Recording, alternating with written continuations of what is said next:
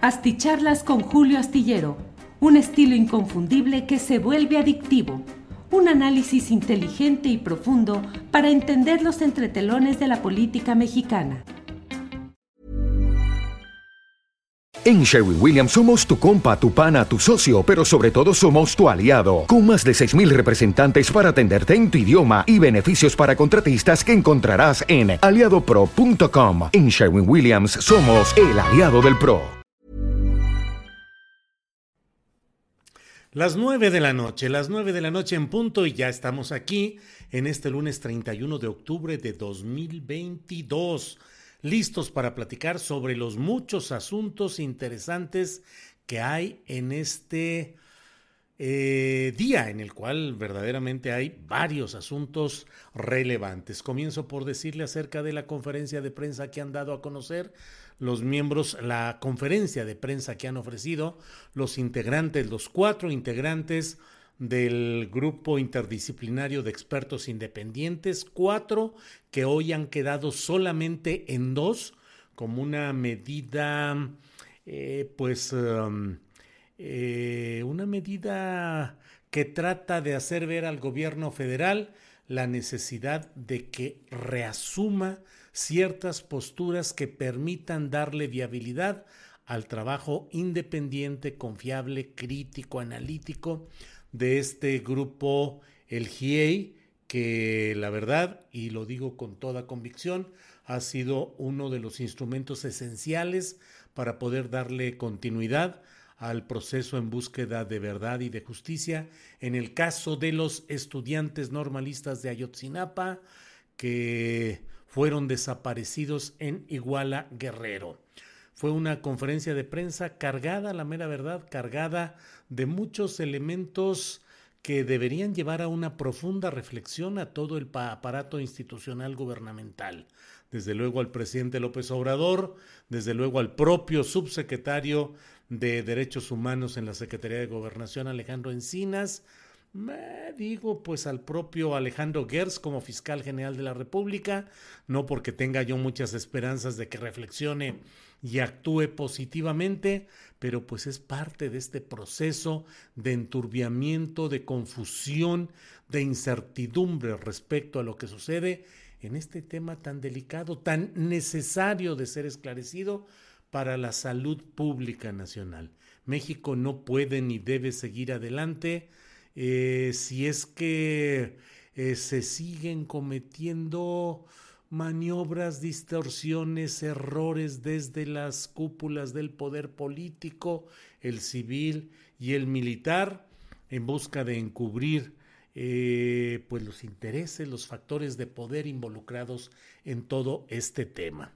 La, de una manera pausada, cuidadosa, no eh, estruendosa ni retadora, pero los cuatro miembros del GIEI fueron planteando diversas circunstancias, entre otras el hecho preocupante y doloroso de que a juicio del propio GIEI, de su experiencia en asuntos forenses, es decir, en el análisis de ciertos hechos, eh, pues ellos establecen que no es posible revalidar, convalidar la autenticidad de una parte de los de las capturas de pantallas de mensajes por WhatsApp que formaron parte de esta narrativa que mucho se ha dado a conocer.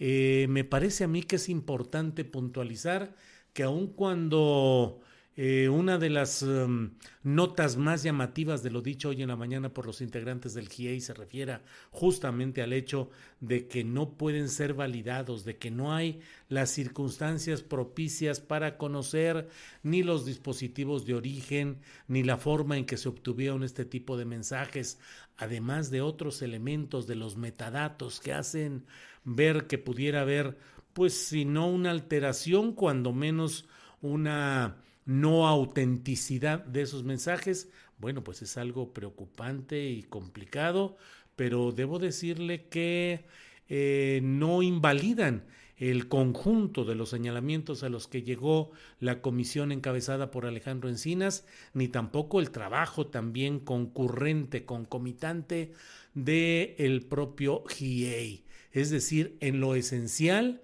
se mantiene la postura de que la llamada verdad histórica mmm, de manera infame construida por eh, Jesús Murillo Caram, con la aprobación, con la tolerancia, con el empuje acaso del propio Enrique Peña Nieto, eso es algo absolutamente desacreditado. Y por otra parte, el hecho de que mm, la, información y el relato y las, uh, los señalamientos que hay en lo general eh, se sostienen, aunque haya este tramo relacionado con las capturas de pantalla de WhatsApp, que desde luego van a ser utilizadas por muchos medios de comunicación, comentaristas, analistas, columnistas, ya sabe usted de qué índole, para soltar a plenitud la idea de que está invalidada la, la referencia de la Comisión Encinas, ahí está la prueba de que no hay seriedad, de que no hay un procesamiento adecuado de toda esta información.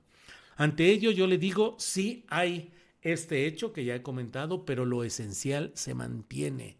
Lo esencial y vale también la pena eh, recordar algo que yo he dicho una y otra vez aquí desde un principio y que hoy el propio GIEI con un lenguaje jurídico adecuado y con un enfoque adecuado proveniente de su experiencia en la indagación de estos temas, pues han dicho el hecho de que el procesamiento, la, la consignación de los casos judicializables ante las autoridades correspondientes es ajeno al propio informe de Alejandro Encinas. Yo, le di, yo lo he dicho de manera muy concreta y muy simple para poder tener, creo yo, esa claridad, el hecho de que la Fiscalía Especial para el caso Ayotzinapa no tenía por qué solicitar órdenes de aprehensión solo aquellas que hubiese pedido o con las que estuviera de acuerdo o señalará el informe Encinas.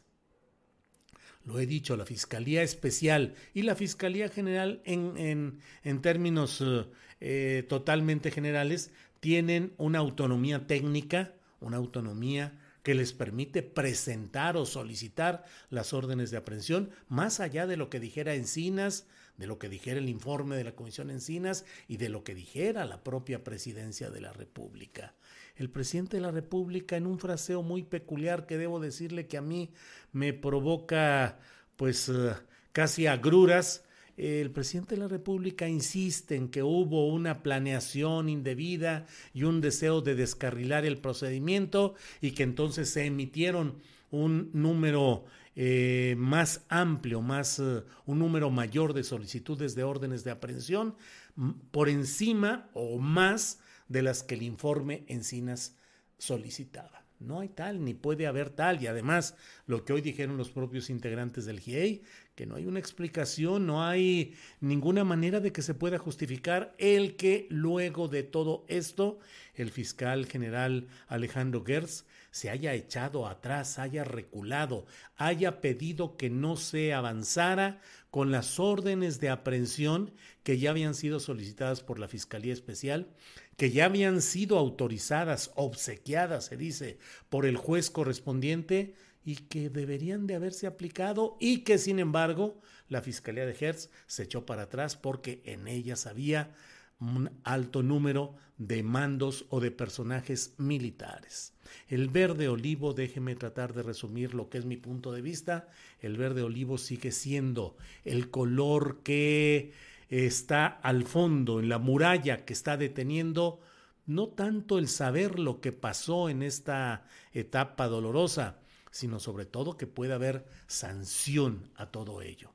No puedo dejar de pensar en lo que he visto recientemente en la película Argentina 1985, con todos los uh, insuficiencias, errores, uh, eh, incomprensión a lo mejor en algunos tramos históricos, pero um, no dejo de pensar en cómo en México no podemos dar el paso adelante que sería el paso, pienso yo, de una auténtica transición a la democracia en el momento en el que fuéramos capaces de derribar esa malsana muralla verde olivo que ha impedido que haya un verdadero florecimiento del poder civil y una auténtica democracia. Mientras no se pueda derribar esa muralla, mientras siga habiendo ahí la necesidad del poder civil de congraciarse y mantenerse en buena relación con el poder militar, eh, poco se va a poder avanzar y tendremos siempre esta colusión de intereses, sobre todo en temas tan comprometidos y tan graves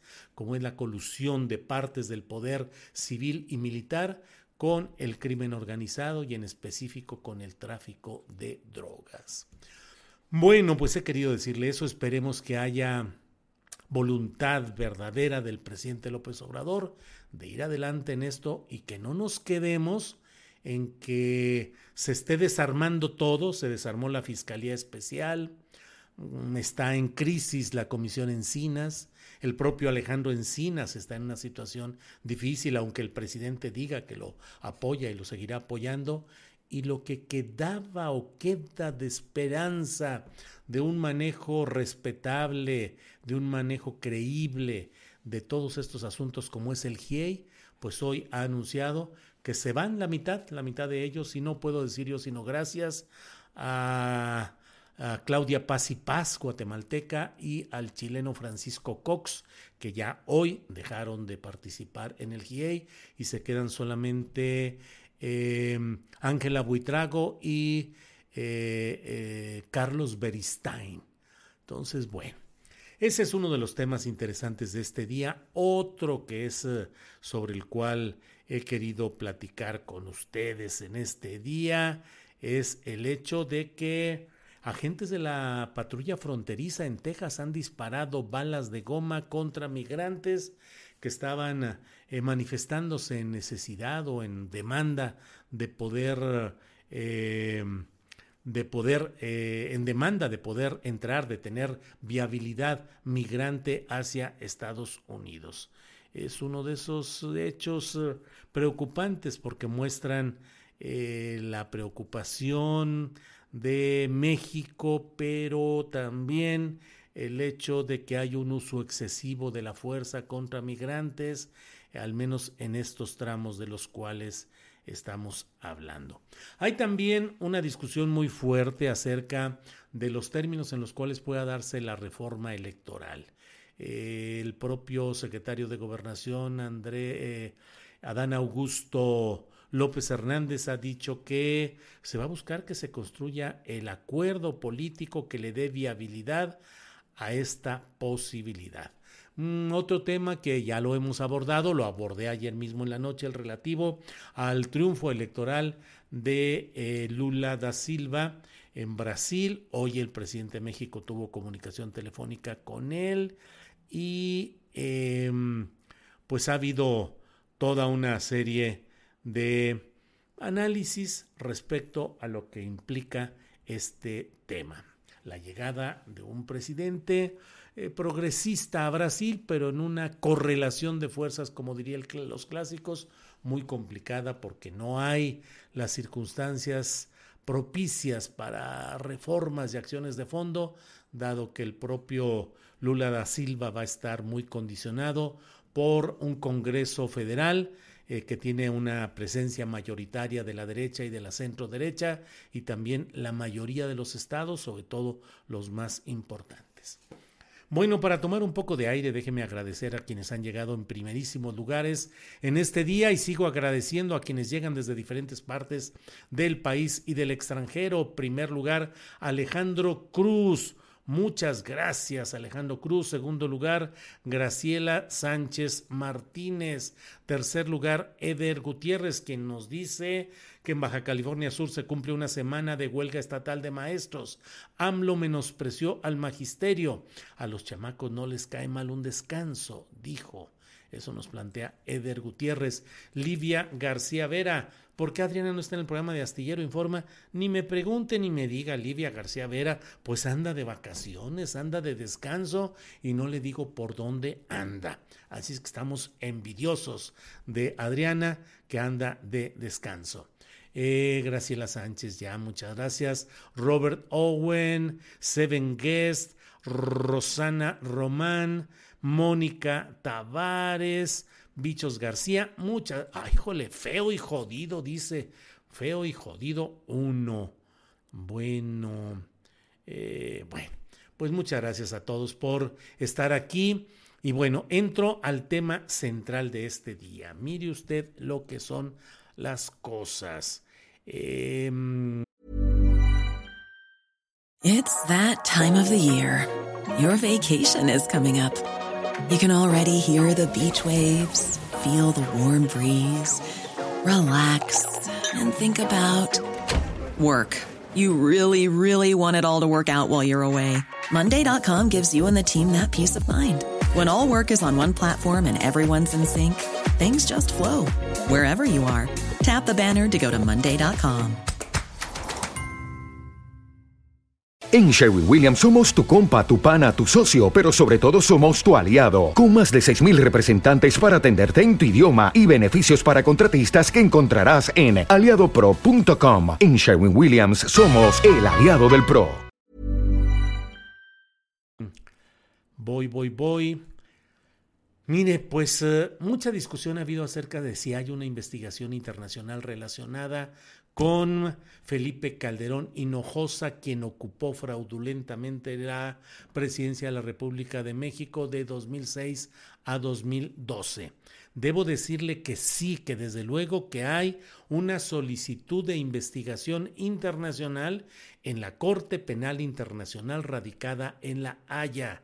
Se lo digo porque yo soy uno de los 23 mil mexicanos que firmamos en apoyo de una solicitud que fue redactada con pulcritud jurídica, con mucho cuidado y con la documentación correspondiente por el maestro en, en ciencias jurídicas, Netzaí Sandoval.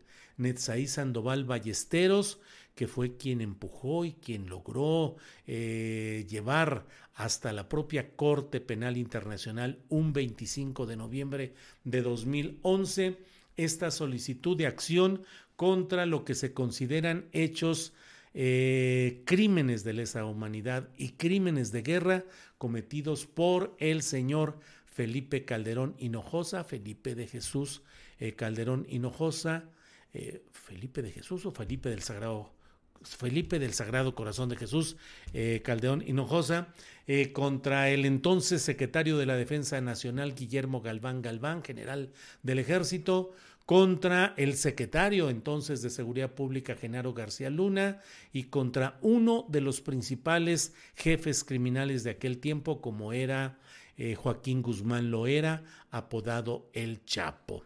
Déjeme ir aportando o ir mencionando algunos de estos um, em, datos o de estos eh, señalamientos que hay. Eh, déjeme ver para que quede todo aquí bien, bien actualizado. Mire, eh, no, déjeme regresarme aquí. otro.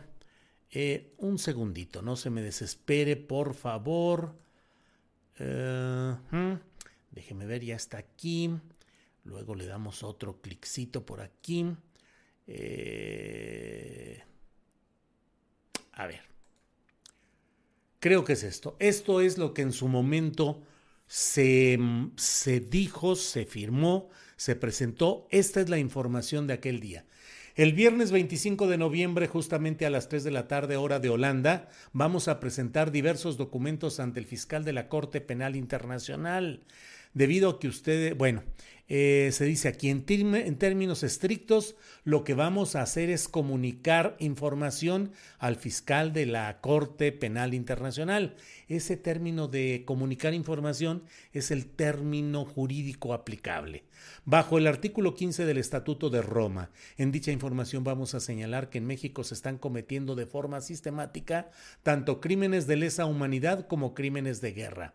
Vamos a presentar también las firmas autógrafas que logramos reunir y vamos a entregar vía electrónica esas firmas que se reunieron. Eh, en la página de Petition Online, que son más de 18 mil. Esas sean en ese momento. Finalmente se llegó a la cifra de 23 mil firmas.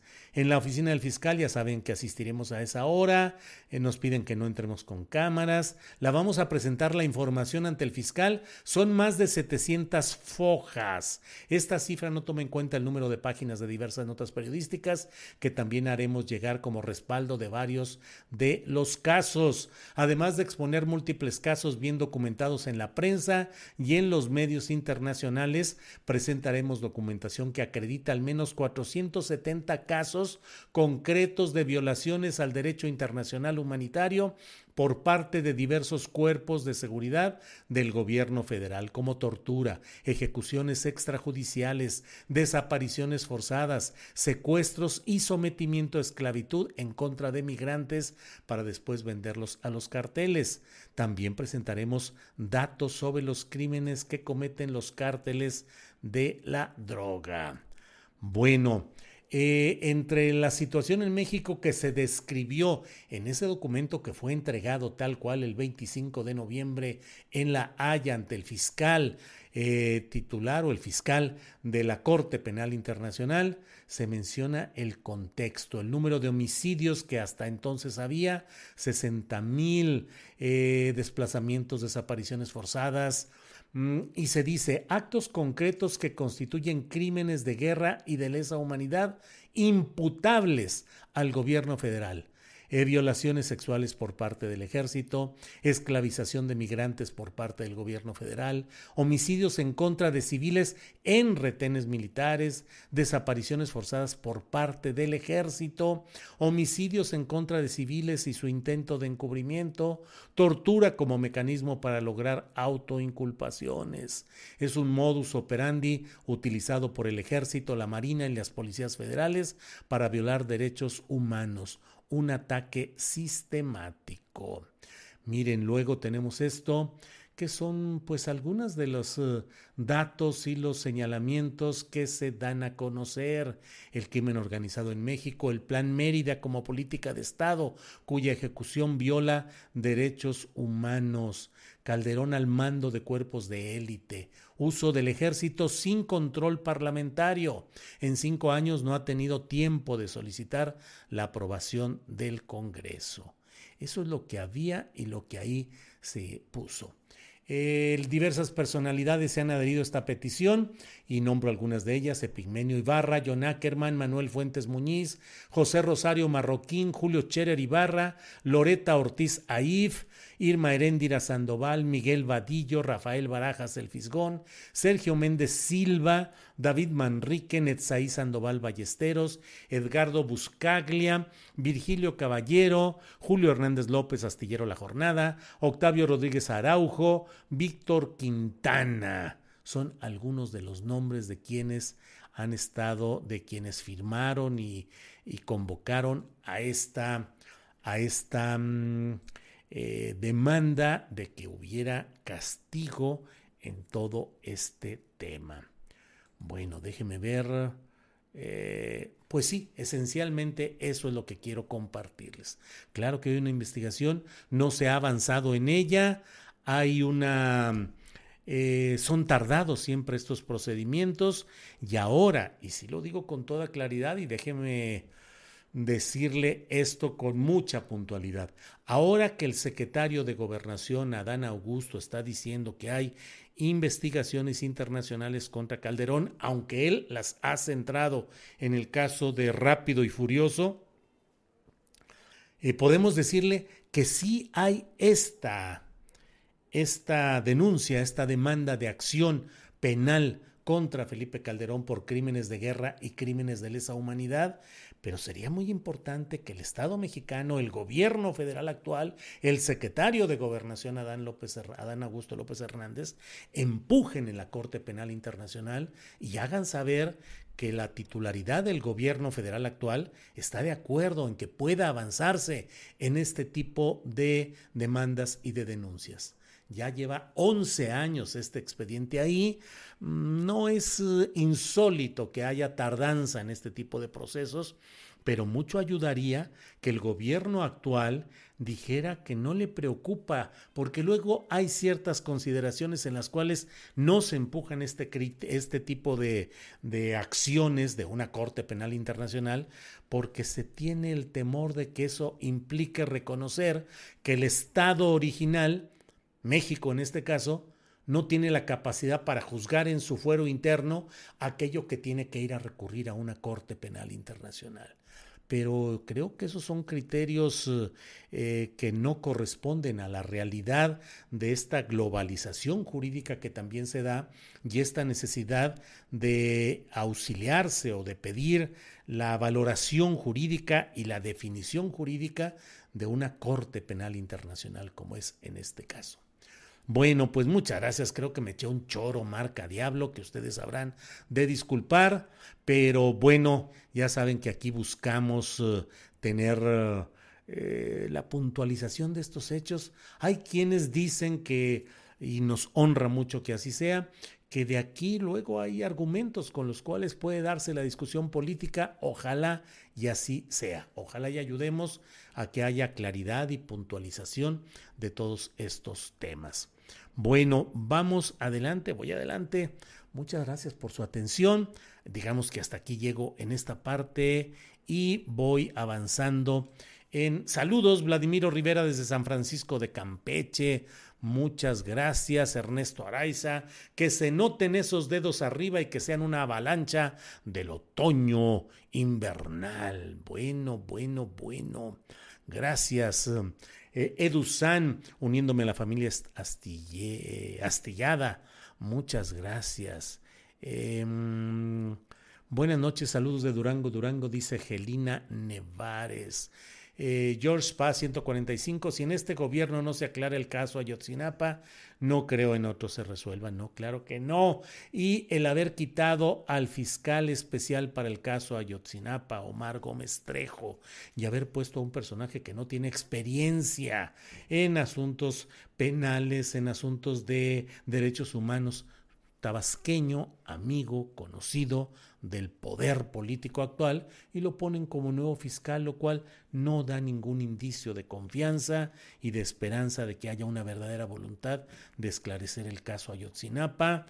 Y eh, lo han dicho en el propio GIEI, el haber cambiado este fiscal puede implicar un retraso de tres o cinco años en que vuelva a retomarse el hilo, se vuelvan a leer, se vuelva a conocer, a empapar todo lo que ahí ha sucedido. Entonces, pues bueno, Ismael Alejandro Juárez Esquivel dice, vete a manifestar con Claudio. No, Ismael Alejandro, yo estoy protestando, no sé si se refiere a la militarización, estoy protestando desde mucho antes que Claudio X González y la, la verdad eh, no veo qué es lo que pueda haber ahí. Urgen abogados militares, urgente, dice Julio Garnica. Eh, pues bueno, está bien. Muy bien, saludos desde Chiapas. La inseguridad provocada por el crimen organizado y la turbia relación con el ejército nos tienen los pelos de punta. Mm. Una pregunta respetuosa, ¿cómo se le llama rechazar una orden de, de, un juez por un fiscal del nivel que sea? ¿Sigue el país de la impunidad? Pregunta Carlos Mendoza. Pues, ¿qué le digo, Carlos? Pues sí. Pues sí. Eh, le toca probar a quien lo tache de falso, no a encinas. Eso en todas las materias, dice Daniel Sánchez. Bueno, llega un primer apoyo económico, Carlos Guzmán, muchas gracias, muy amable. Em, mm, bueno, eh, pues muchos comentarios, muchos comentarios por aquí. Aquí está otro apoyo. José de la Rosa quiera, quería preguntar si recuerda el nombre de su invitado. Creo de Chile, especialista en geopolítica tiene tiempo que fue al programa. Pues no, no, realmente no sé. Eh, entrevisté a Darío Pignotti, que es eh, eh, reportero del diario Página 12, corresponsal en Brasil, de Chile, pues no, está argentino, perdón, mexicano que vive en Argentina, está Fernando Buenavad, pero no, no sé a quién se refiera José de la Rosa. Bueno, pues muchas gracias a todos. Nos vemos mañana temprano. Nos vemos mañana Julián Falcón, Julio, qué bueno que paraste en seco a la notaria y el teatrero. Ahora resulta que los decretos de los gobernadores son incuestionables y una obra experimental cuesta más que traer el Rey León. Bueno, pues es que eso, hoy tuvimos eh, dos eh, solicitudes de que pudiesen dar sus puntos de vista. Eh, la notaria pública de Oaxaca, Guadalupe Díaz, y el principal, el director de la obra tan polémica de Chihuahua, esta en la cual se van a invertir, invertir, más de 32 millones de pesos para 12 funciones de una misma obra. Bueno, pues muchas gracias, gracias a todos ustedes, nos vemos mañana. Buenas noches por hoy. Gracias.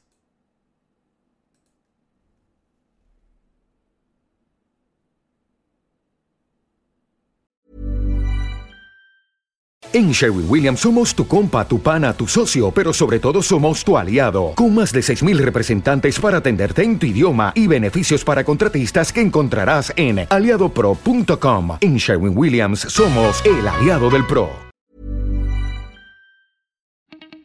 Para que te enteres de las nuevas asticharlas, suscríbete y dale follow en Apple, Spotify, Amazon Music, Google o donde sea que escuches podcast. Te invitamos a visitar nuestra página julioastillero.com.